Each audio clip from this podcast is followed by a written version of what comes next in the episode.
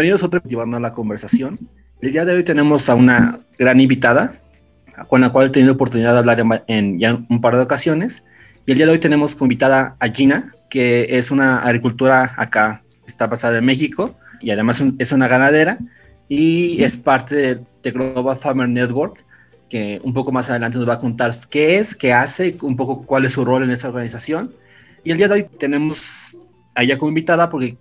porque como parte de esa temporada y como parte de lo que queremos hacer y platicarles, además de tener la visión y los puntos de vista de expertos que están en, el laboratorio y que trabajan día a día este, con los cultivos genéticamente modificados y haciendo ciencia, también es muy importante que consideremos la voz y la participación y lo que están haciendo los agricultores. Y en este caso, como, estamos en México, pues invitamos una agricultora mexicana, una ganadera mexicana. Y pues bienvenida, Gina. ¿Cómo estás? muchas gracias por la invitación. Bien, ¿ustedes? Bien, bien, aquí estamos, todo bien. Me gusta estar aquí contigo.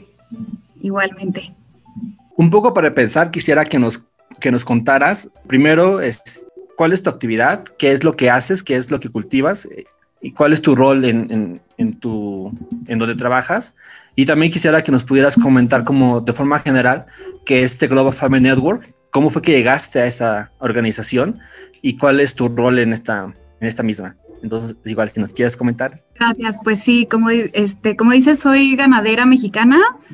soy quinta generación, ahorita trabajo con mi papá que es veterinario y entonces es el que ve el ganado, su reproducción, nutrición y todos los aspectos para el bienestar este, que tenemos que dar a nuestras vacas para que den la mejor leche. Y con mi hermano que es agrónomo, entonces él es el que se encarga. Además, este, del campo, pues también un poquito le gusta mucho la tecnología y los sistemas, porque nuestro ganado tiene unos gadgets que son padrísimos, que nos permiten monitorear su salud en tiempo real, este, casi casi como un smartwatch, como un Fitbit, y mi hermano es un, un geek más o menos en eso. Y él ve el campo, ahí producimos eh, sí, este, maíz para ensilar, cebada, triticale, a veces chícharo, pasto, Hace muchos años este, dejamos de producir alfalfa, pero pues sí, mi hermano se encarga de que el forraje que produzcamos todos los años sea de excelente calidad, porque es la base de la dieta de las vacas. Y bueno, yo les ayudo en la administración, pero bueno, pues muy orgullosa de, estar en una empresa familiar de tantos años y, sobre todo en, en algo que, que nos apasiona, que es la producción de alimentos, que es algo súper, súper padre porque pues no nada más es, ay, el día en el campo y trabajar y ver a las vaquitas y todo, sino es producir, es, es, brindar nutrición a la población, producir alimentos de calidad que sean sostenibles y saludables para todos. Como decías, yo pertenezco a una organización que se llama Global Farmer Network. Llegué ahí casi por casualidad. Yo tengo una plataforma en Facebook, una página que se llama La Vida Láctea, donde me dedico a promover el consumo de lácteos y a promover un poco la actividad ganadera y agrícola como no nada más un estilo de vida, porque repito, no nada más es el campo, qué bonito, sino es una actividad económica fundamental, porque de ahí vivimos todos. Entonces yo encontré a Global Farmer Network, que antes tenía otro nombre que se llamaba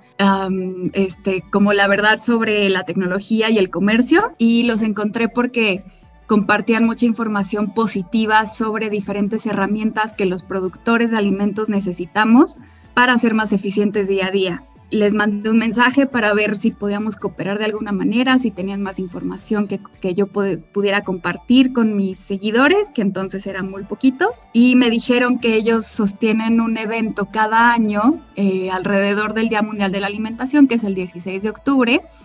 en Iowa, que ahí es donde se, además, este, se celebra también la entrega del Premio Mundial de la Alimentación,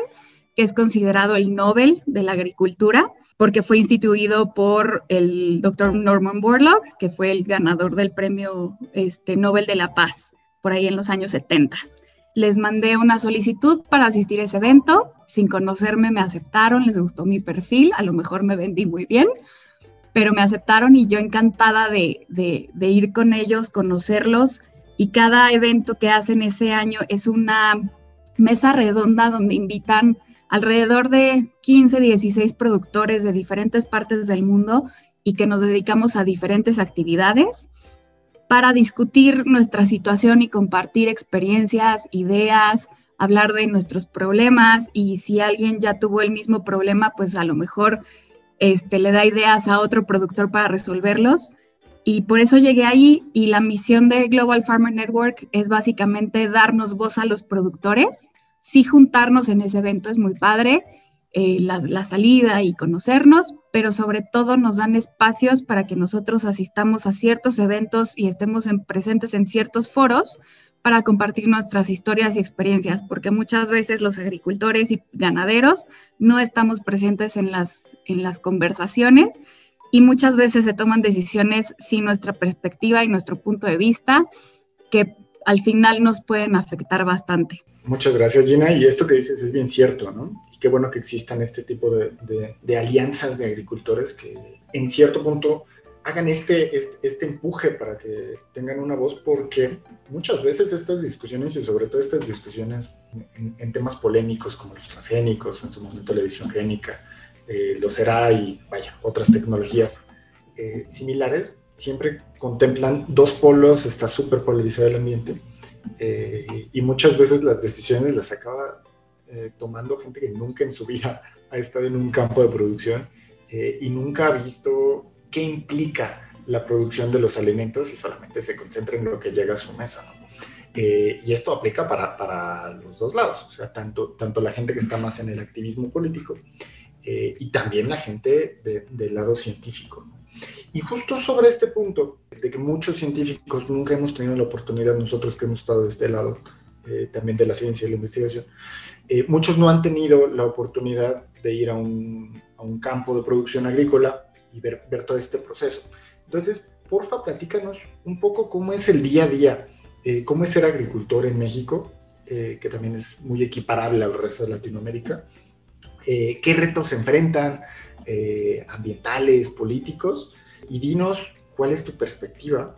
sobre, sobre el, cómo ha evolucionado esto.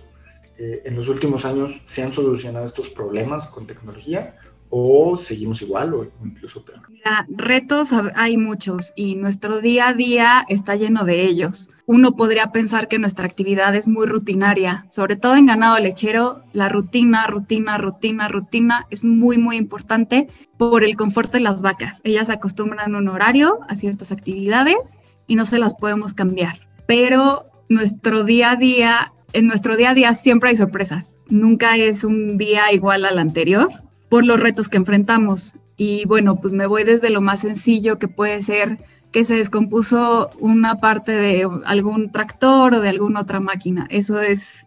pan este, de todos los días. Pero pues nos vamos también por los retos más grandes, ¿no? Los retos medioambientales. Yo no conozco un productor aquí en Latinoamérica, en México, ni en el mundo que no, que no diga, ya no llueve como antes, ahora hay más plagas, o esta plaga antes no me, no me llegaba este, y ahorita ya van un par de años que batallo con esta y nunca me había sucedido. Eh, todos los días, si prendemos las noticias, alguien está tomando decisiones arbitrarias. Eh, hay, como decías este, en el preámbulo, hay mucha polarización en todos los sentidos. Yo lo vivo, que si la leche es buena, que si la leche es mala, que si maltratamos a las vacas, que si hacemos otras cosas, eh, o sea, como que no hay sombras de grises, ¿no? O sea, todo tiene que ser blanco o negro y eso es un reto súper grande a lo que nos, al que nos enfrentamos los productores porque la conversación pues escala a niveles incluso hasta violentos a veces que no abonan y no nos ayudan en nada porque al final los productores lo que tenemos que hacer todos los días es levantarnos y producir alimentos para la población, sea quien sea, sean los políticos, sean la clase media, sean las clases más altas, las clases más bajas, no importa quiénes seamos, todos tenemos que comer y los productores nos levantamos todos los días con esa misión y ese trabajo, porque además nadie más lo va a hacer. Si no somos nosotros, tampoco conozco mucha gente que diga, ah, ahora me voy a dedicar al campo, voy a invertir, voy a comprar tierras, voy a comprar ganado y me voy a dedicar al campo. Claro que no, al contrario, ahorita estamos pasando por uno de los retos más grandes que es atraer a la juventud a la producción de alimentos y las decisiones que se están tomando están haciendo eso cada vez más difícil. ¿Cuántos retos más quieres que te diga? Hay muchísimos, pero ese es uno de los principales, los jóvenes. Y si los quieren alejar de verdad, o sea, que sigan en el camino en el que estamos, poniéndonos más obstáculos para producir, y pues bueno, a ver al rato qué vamos a comer, ¿no? A lo mejor una hoja de la Constitución nos alimentará, pero no nos va a nutrir, pero pues sí, este, nuestros políticos tienen que entender lo que estamos haciendo, lo tienen que conocer, y la comunidad científica, pues bueno, yo le tengo mucho agradecimiento porque sí nos ayudan desarrollando herramientas que necesitamos todos los días, no nada más para el campo, sino también hablo de los que se dedican a la medicina veterinaria, a la farmacología, a los que desarrollan tecnología, como te digo, los gadgets que tenemos ahora para el ganado, los programas para el manejo de ellos. Eh, pero pues sí, o sea, los científicos a lo mejor se les ocurre algo, pero no saben bien cómo aterrizarlo.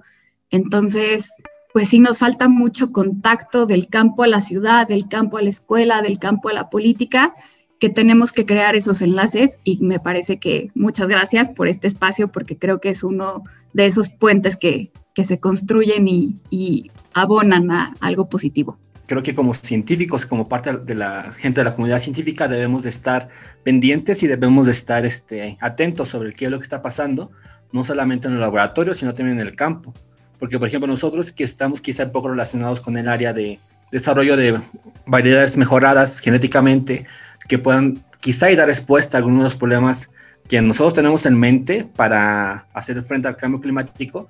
pero lo que nosotros pensamos y lo que nosotros sentimos es como nuestra opinión, pero yo creo que es fundamental que vayamos y le preguntemos a nuestro agricultor, vayamos y le preguntemos a la sociedad de agricultores, de productores, sobre qué es lo que está pasando y cuáles son los desafíos que se están enfrentando día a día, para que así nosotros como comunidad científica regresemos al laboratorio y creemos una variedad que, que ese tipo de, problemáticas. Igual, algo de lo que comentabas que quisiera retomar es sobre las herramientas, que, que comentabas que esto pues, suena muy moderno y quizá pueda sonar como algo de futuro, que tengamos ya vacas con Fitbits,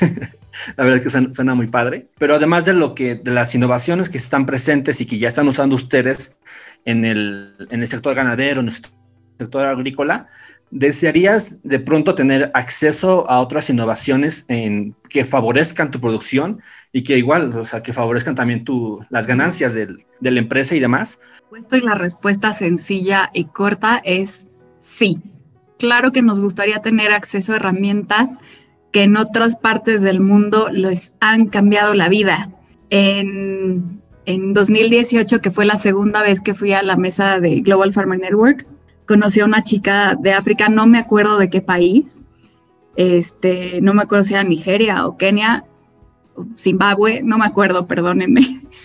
pero ella decía, se unió al programa de este, Cornell de Alliance for Science también, porque ella veía a su mamá batallar con el, la cosecha de, de lo que producían allá y decía, es que esto tiene que ser más fácil. Y entonces ella se dedicó a estudiar un poquito sobre agronomía y todo, y, con beca, y se, o sea, para superarse y todo, pero ella tenía en mente ayudar a su mamá a que fuera más eficiente, a que fuera menos trabajo tan pesado, porque la agricultura, hay que decirlo, es trabajo pesado. Entonces, entre menos herramientas tengamos, más pesado es, menos rendimientos, más costoso, tanto en, capital humano como en, en recursos económicos. Entonces, prohibirnos herramientas de verdad es un retroceso gigantesco. No digo que cada herramienta que tú me puedas mencionar sea la panacea, nunca lo va a ser, pero sin duda si se estudia caso por caso y adaptamos los productores esas herramientas que están a nuestra situación particular, pues vamos a avanzar muchísimo. Entonces, pues si los científicos se van con una idea, o sea, si conocen el campo y ven qué está pasando y todo, se van con una idea y pueden desarrollar algo que nos va a ayudar que a lo mejor no va a funcionar igual en México que como en Brasil, o no va a funcionar igual en Brasil que como en la India, pero sin duda va a haber algún lugar y algún productor que, vaya, que va a ser beneficiado por el, el acceso a esa herramienta, porque sí, ahorita en cualquier industria es una batalla de costos. A los agricultores agrégale que es una batalla con el clima, con plagas, con falta de agua, eh, con este, obviamente restricciones políticas, con restricciones comerciales. Entonces, si queremos avanzar y ser más productivos y eficientes y lograr objetivos que tienen nuestros gobiernos, pues obviamente necesitamos tener acceso a herramientas que nos hagan más que nos hagan ser más eficientes, más productivos, con menos costos, porque el objetivo no nada más va a ser producir más, sino producir más con menos, ganando más, porque los agricultores tenemos que ganar dinero y es una actividad económica que nos tiene que dar para vivir igual que cualquier otra, pero no lo vamos a lograr viendo al pasado y prohibiendo el futuro. Yo creo que es eh, encontrar un punto en el que podamos utilizar y aprovechar lo mejor de estas tecnologías de manera responsable y sostenible, ¿no? Eh, porque al final creo que todos queremos lo mismo, queremos una agricultura más sostenible, una agricultura y una ganadería más productiva, más justa para los agricultores, que ofrezca mejores, eh, cada vez mejores prestaciones para, para los mismos consumidores. Eh, y pues a través de innovación y de tecnologías como, como, como lo podemos lograr. Y bueno, hablando sobre esto que dices, eh, bueno, también eh, hablemos un poco de la diversidad, la inmensa diversidad que hay en, la agricultura latinoamericana, ¿no? Hay muchos tipos de, agricultores, varía mucho y a lo mejor no todas las tecnologías son para todos, ni, ni, al revés, ¿no? No todos los agricultores podrían aprovechar de la misma manera eh, no todos los productores agrícolas y ganaderos en general podrían aprovechar de la misma manera eh, las tecnologías. entonces, esto nos pone en, un punto en el que tenemos que considerar todas las voces, e insisto, todas las voces queremos eh, algo similar. Pero dentro de esto suelen surgir algunos portavoces que, insisto, muchas veces no o no conocen la realidad total del campo mexicano y hablan solamente por eh, una, porción eh, de los agricultores o en el peor de los casos eh, ni siquiera se han parado en un, campo de producción, en una granja. y pues se oponen muchas veces con ciertos sesgos ideológicos a, las tecnologías. ¿Tú qué opinas de esto y qué se dice en el gremio entre productores? Eh, sobre esto? ¿Cómo visualizan ustedes la participación y cómo debe de ser la participación eh, de, los productores en, la toma de decisiones? Bien, pues mira, hablando de los portavoces, a veces es tan frustrante que llegue gente que no tiene conocimiento en cualquier área, no nada más en, en, producción de alimentos, que llegue a los micrófonos y tenga espacios tan grandes para compartir sus opiniones que a la vez de frustración pues causa envidia, ¿no? Porque ojalá nos escucharan a todos. No digo que no haya foros, pero sin duda pueden ser mucho menos y estar restringidos y sobre todo a veces los medios de comunicación este, tampoco, obviamente tampoco tienen el, el conocimiento del tema y pueden surgir malinterpretaciones de la información que se esté dando pero pues los portavoces que hay ahora que están en contra de, casi todo lo que estamos haciendo y sobre todo de que queramos usar herramientas o de que las estemos usando, pues me parece que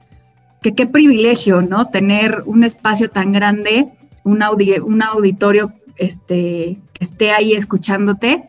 que no tenga la curiosidad, la preparación, la necesidad, el interés de corroborar lo que está diciendo ese portavoz, porque no saben qué medios buscar, si es que tiene algún interés, y mucha gente desgraciadamente se queda con lo que escucha en los medios grandes, con lo, con lo que escucha de las personas que tienen cierta reputación, cierto privilegio, y repito esa palabra, privilegio, qué padre que tengan ese, ese espacio, pero pues sí estaría muy bien como en todos los medios y como en todas las noticias, que se escucharan ambos lados. Aquí lo que nos está faltando en México es esa parte, esa contraparte. Se escucha un poquito de, se escuchan unas pocas voces desde el Congreso de la Unión. El presidente de, la Comisión de Ganadería ha estado abogando mucho por, la, por los productores de México y organizaciones gremiales, ¿no? El, la, el CNA, organizaciones como la Confederación Nacional de Organizaciones Ganaderas y gremios independientes, ¿no? Pues están los azucareros, los de los lecheros, obviamente, los que se dedican al pollo, los ovinos, todos esos. y obviamente a los, los productores de, de forrajes, de granos, de hortalizas. Y creo que faltan espacios donde pueda haber un balance entre las dos voces y cuando los hay, no hay difusión de lo que está pasando. No hay una, eh, pues sí, no, hay, no circula la información al público en general, entonces todo lo que pase ahí se queda ahí y quienes salen a dar la nota a lo mejor son los que están en contra de, porque tienen, repito, una audiencia mucho más grande, un espacio y un micrófono asegurado, porque son los que llevan en la política muchísimos años, llevan en alguna institución este, toda la vida y, o tienen los contactos, etcétera. Entonces creo que nos está faltando la contraparte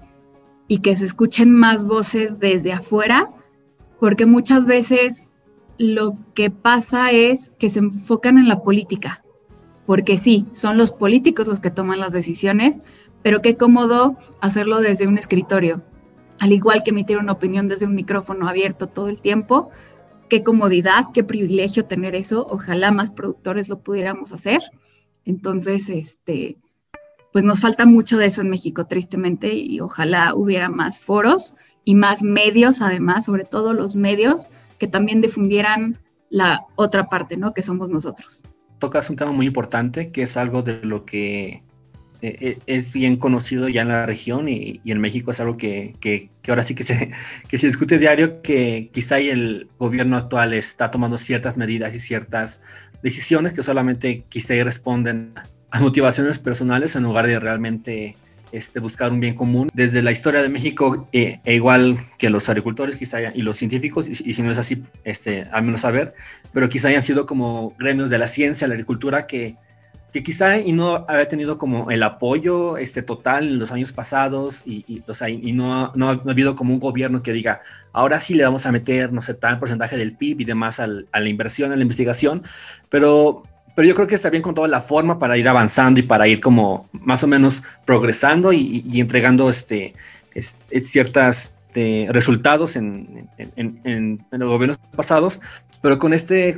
gobierno este, que, que está actualmente en, el cargo, como que se tiene, como comentabas al principio, o sea que eh, hay un retroceso en ciencia y ahorita en agricultura, y, y un poco lo que te quisiera preguntar es de que ya han pasado este, regulaciones y han pasado medidas que dicen que son como medidas de autoridad y recortes en la ciencia, recortes eh, igual en el campo o, no sé, este, ido incorporando los precios de garantía y demás que han afectado a diversos productores que solamente apoyan a los, a los pequeños y se han olvidado de, de los grandes productores o de los productores que son los que realmente mantienen al país. Entonces, un poco lo que te quisiera preguntar es de que cómo les han afectado estas medidas que ha tomado el, gobierno actual y, recientemente este, se, ha, tomado como esta decisión de que para 2024 se va a frenar el uso de maíz genéticamente modificado, que igual no estaba permitido, pero ahorita ya está como en este decreto, y también el uso de herbicidas como es el glifosato, que según ellos es para frenar un poco las compañías, las transnacionales y para promover un, medio ambiente más sano. Pero, o sea, igual es bien sabido que el glifosato no solamente se usa en los campos que usan semillas mejoradas genéticamente, sino es ampliamente usado en, toda la agricultura. Entonces quisiera como preguntar sobre esos dos aspectos, sobre cómo les ha afectado sobre esas medidas y cómo les afectará esta decisión que, que recientemente tomaron este, por este decreto que, salió hace un par de, días. A todos los gobiernos llegan llenos de promesas. O sea, en campaña, pues se dedican a enamorarnos y cada seis años es así. Entonces, sí, promesas, promesas, promesas, promesas. Lo que ha hecho este gobierno, a diferencia de los otros, es que se quedaron en promesas. O sea, los recortes al presupuesto, de verdad, yo no entiendo por qué recortar el presupuesto del sector que estaba creciendo en México a un ritmo superior al de todos los demás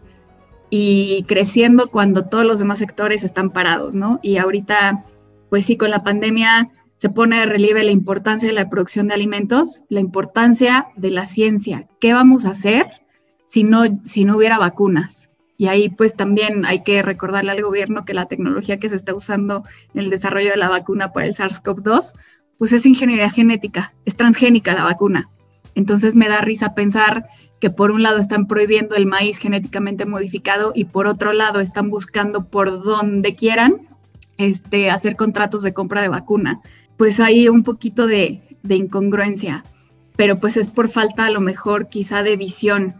Y me va a dar también, perdón que lo diga así, pero también me va a dar mucha, mucha risa el día que vean que al prohibir el maíz genéticamente modificado, no nada más de, este, de el uso que nunca hemos tenido en México, sino también que buscan prohibir las importaciones de maíz genéticamente modificado, me va a dar mucha risa ver el día que tengan que retroceder en su decisión, porque van a ver que no vamos a poder cubrir la demanda con producción nacional. Uno, porque México no puede. Menos si no va a haber este, herramientas que nos ayuden a ser más productivos, ¿no? Por un lado quieren que produzcamos más, pero por el otro lado nos están prohibiendo este, el uso de, de tecnología. Y no se dan cuenta de que cada vez es más complicado producir, porque sí, el cambio climático existe, ya no nos llueve como antes, hay regiones que enfrentan sequías larguísimas, entonces, pues sí, me va a dar mucha risa el día que tengan que recular y decir, ay no, bueno, las importaciones iban a estar permitidas, porque además aman contar la historia de que los mexicanos comemos mucho maíz. Y sí, este, el maíz forma parte de muchos productos que los mexicanos seguimos consumiendo, pero ya no comemos como antes.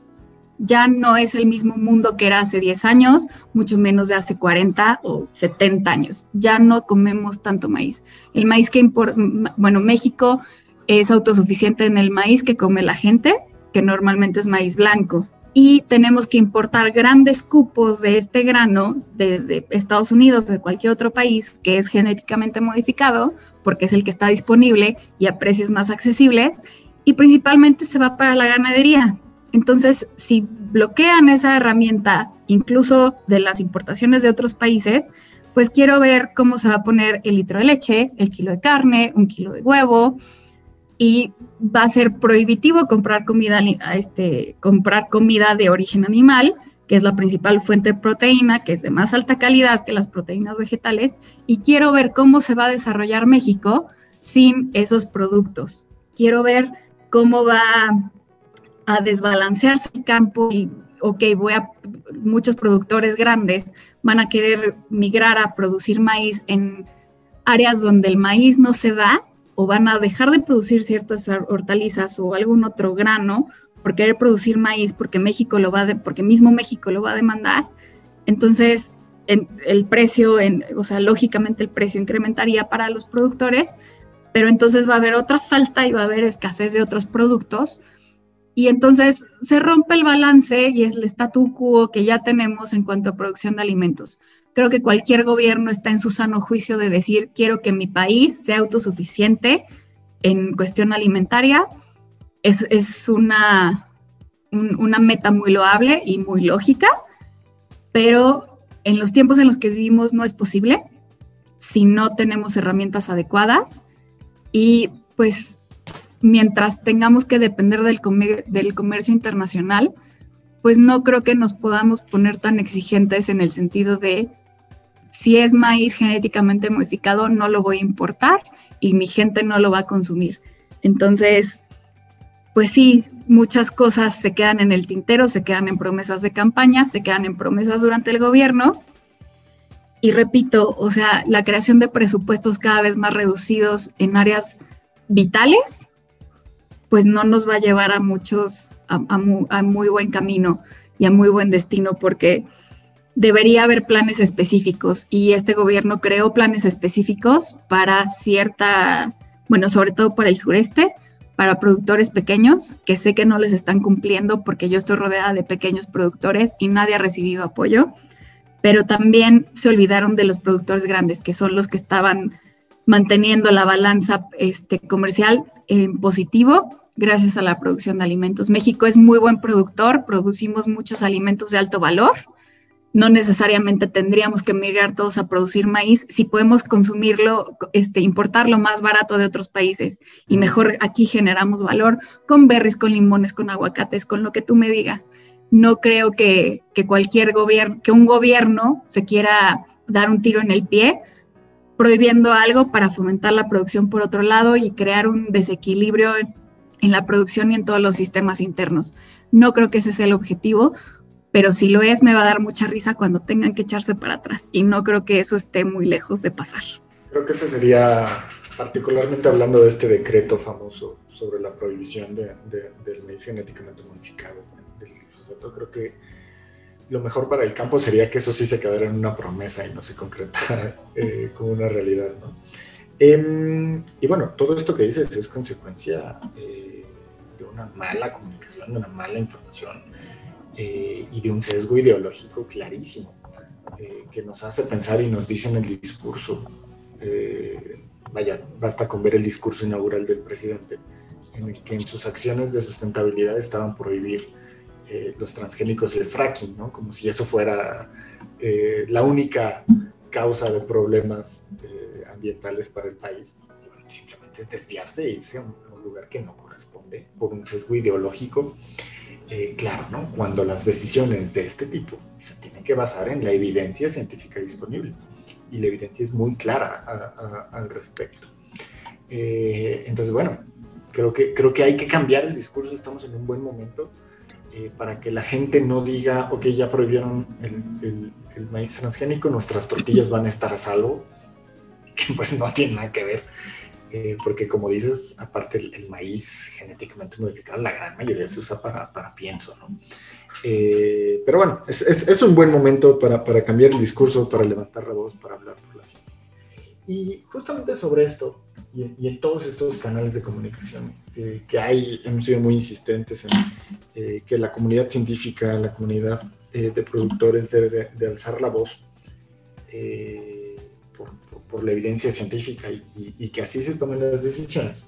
Pero si tú pudieras, en estas famosas conferencias mañaneras, dar un, mensaje, hacer algún comentario a los tomadores de decisión en este país y que pudiera replicarse al resto de Latinoamérica, eh, con la intención de construir una, producción agrícola y ganadera más sostenible, eh, ¿cuál sería? ¿Qué les dirías? Pues primero decirles que una petición, que nos dejen trabajar.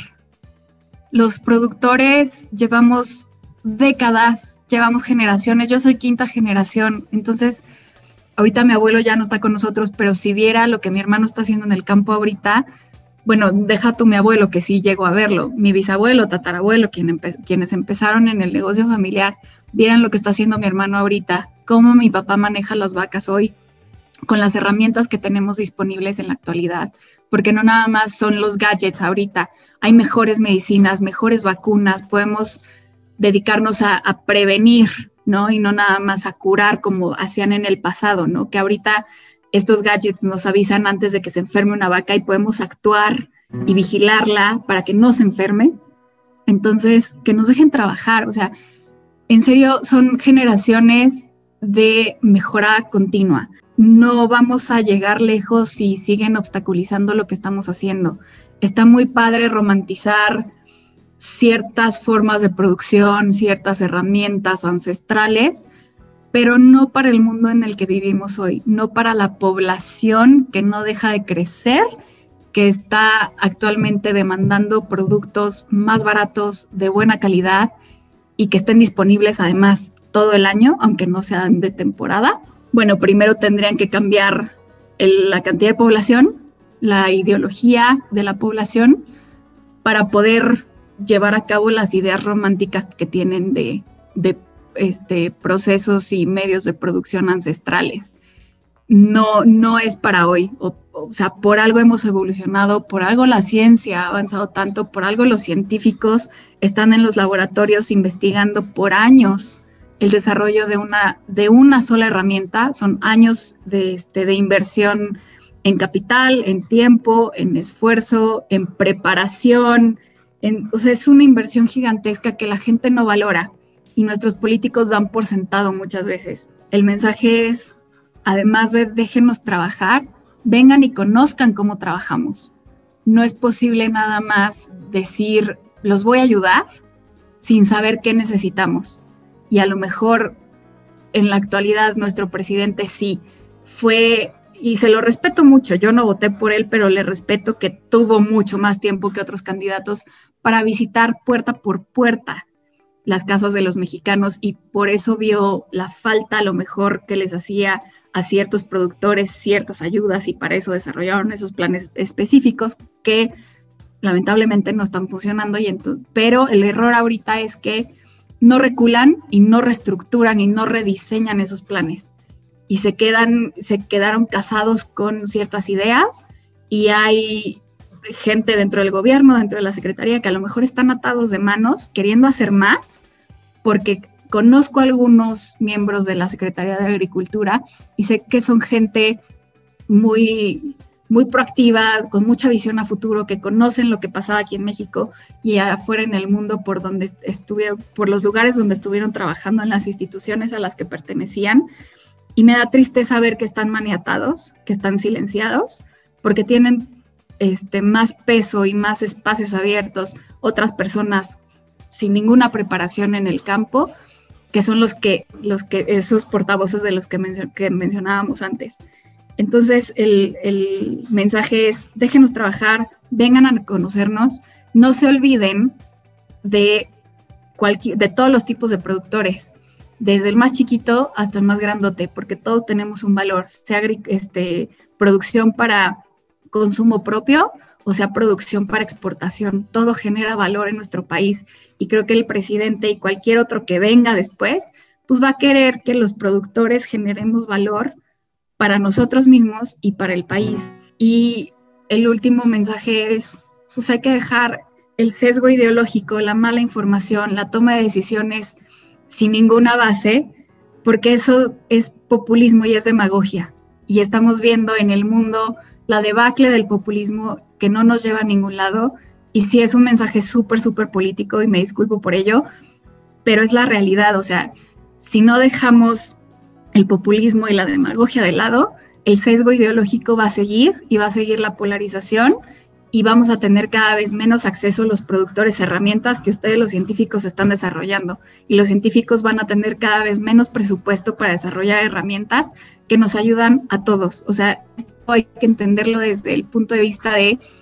el desarrollo de cierta tecnología no nada más es para ayudar a los productores, es para ayudar a cada consumidor que se sienta a diario en una mesa a comer con su familia. Este,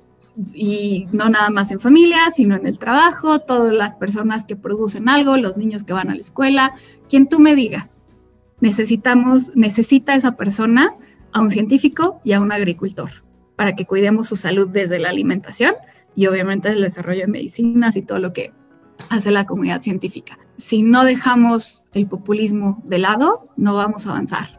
y el populismo se deja de lado cuando sales a la calle y conoces de verdad, pero generas una base de conocimiento de lo que está pasando. No nada más te quedas con la idea de lo que viste a través de la ventana, sino que fuiste allá afuera y hacer un trabajo y conocer el trabajo, el sudor y la sangre que nos cuesta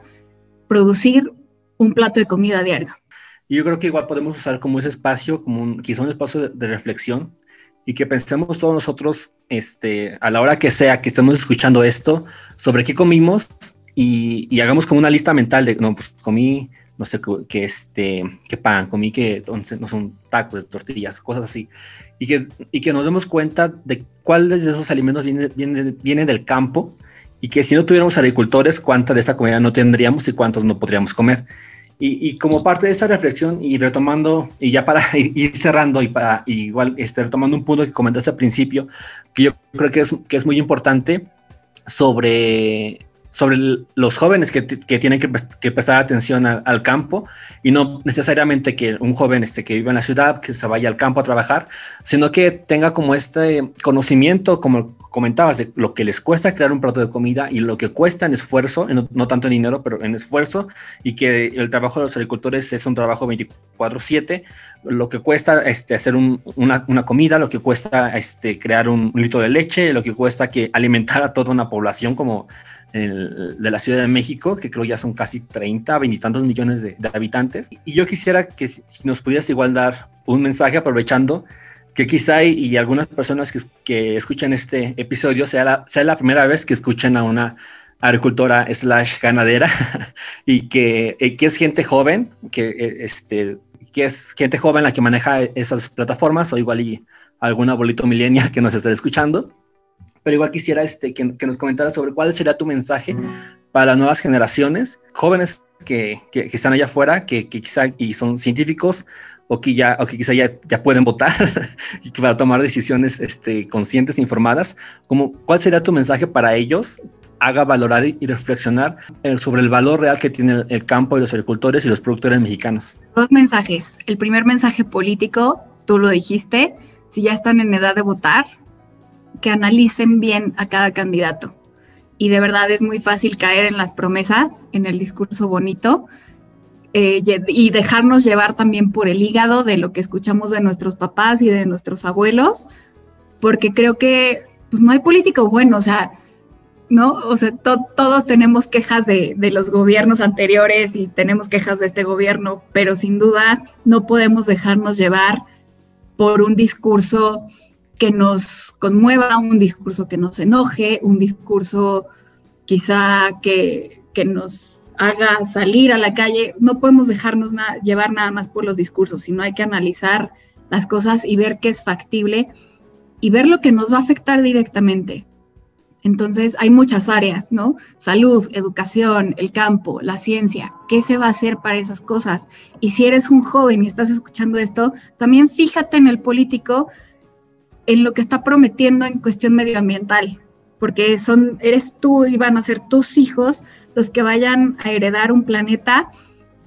que no está mejorando y sobre todo ahorita que pues, estamos construyendo una refinería y le estamos dando la espalda a las energías renovables. Si eres un joven y escuchas esto y estás en edad de votar y sobre todo este año que hay elecciones, pues que valores bien ese, ese tipo de,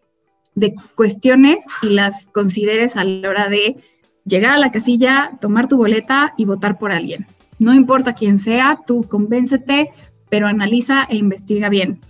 Y el segundo mensaje es sobre el valor del campo y como bien dices, cada que nos sentemos a tomar este, algún alimento, pues pensar de dónde viene. Viene del trabajo de una persona, porque no nada más son los invernaderos, no nada más son los robots, los tractores, los fertilizantes, herbicidas, este, las semillas, no es eso. Atrás de cada una de esas herramientas hay gente, hay un productor que las ocupa y un científico que las, que las desarrolla. Y si no nos sentamos a pensar eso ahorita, pues no sé cuándo, cuándo va a ser un buen momento porque cada vez somos más personas y nos toca alimentar a cada vez más gente. Este año se lleva a cabo la cumbre de sistemas alimentarios y nunca antes este, había sido tan necesario estudiar y valorar esto, sobre todo ahorita que enfrentamos una pandemia. Y no nada más fue el sector salud el que no paró, no paró la agricultura, la ganadería y la pesca, porque todos tenemos que comer. O sea, al, al, principio de la pandemia yo lancé un video en mis redes donde agradecía a los médicos, enfermeros, todos los voluntarios, los de, el personal de servicios de emergencia, de limpieza, por trabajar, porque de verdad son héroes. Pero comentaba que los héroes también tienen que comer. Y es gracias a los productores que estamos allá afuera. Todos los días llueve, truene, relampaguee, haya sequía, esté nublado, granizó. Estamos viendo cómo producir más y mejor. Y no se vale que nos estén prohibiendo herramientas que pueden ayudarnos a ser mejores, a cuidar el medio ambiente, y a producir más para cada vez más gente. Entonces, si eres un joven y escuchas esto, o si eres un abuelito millennial, que yo soy millennial, gracias Luis por hacerme sentir tan vieja, em, si nos estás oyendo, pues muchas gracias, porque es importante que,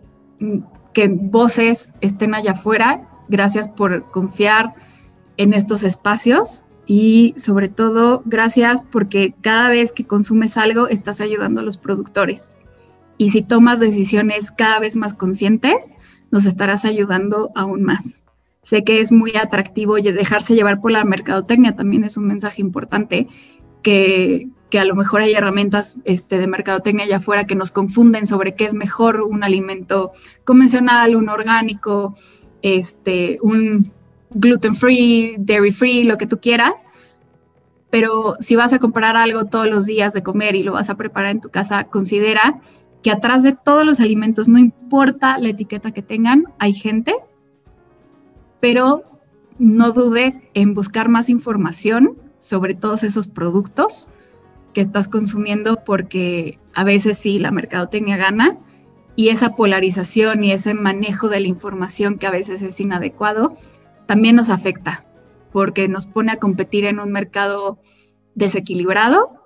y no te voy a decir que un producto convencional o un orgánico sea mejor o peor el uno contra el otro. No lo voy a hacer porque al final hay gente detrás de él. Nada más estudia bien tus decisiones, como en política, como en todo lo que consumes, porque muchas veces analizamos decisiones que tomamos para comprar cualquier otra cosa, menos la comida, porque la comida la damos por sentado, que tiene que haber comida en el supermercado y por lo tanto yo llego, la compro y así me la llevo al refri de mi casa. Hoy muchos niños no saben de dónde viene la leche porque no conocen una vaca. Si bien nos va, saben que viene del supermercado, pero hay otros que vienen del refri de su casa. Entonces hay que educarnos, así como comparamos opciones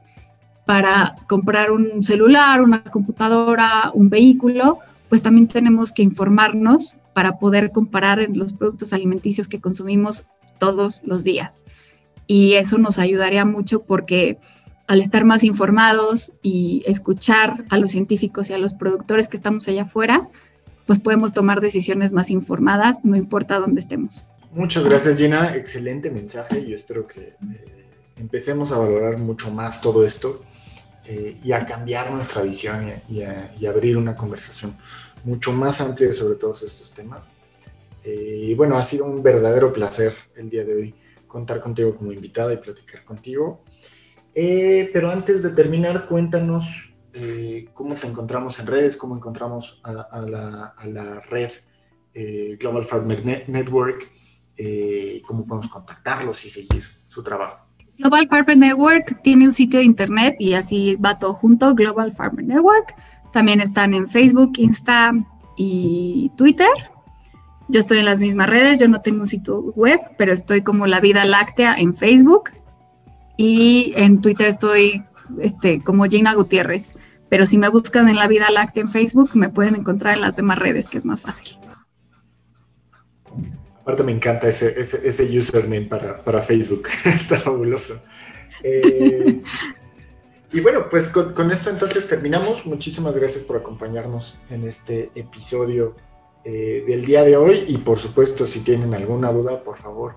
eh, coméntenla en nuestras redes sociales, en nuestros medios de comunicación y en futuras ediciones podemos continuar con esta conversación y con muchos otros temas que hay muchísimo que platicar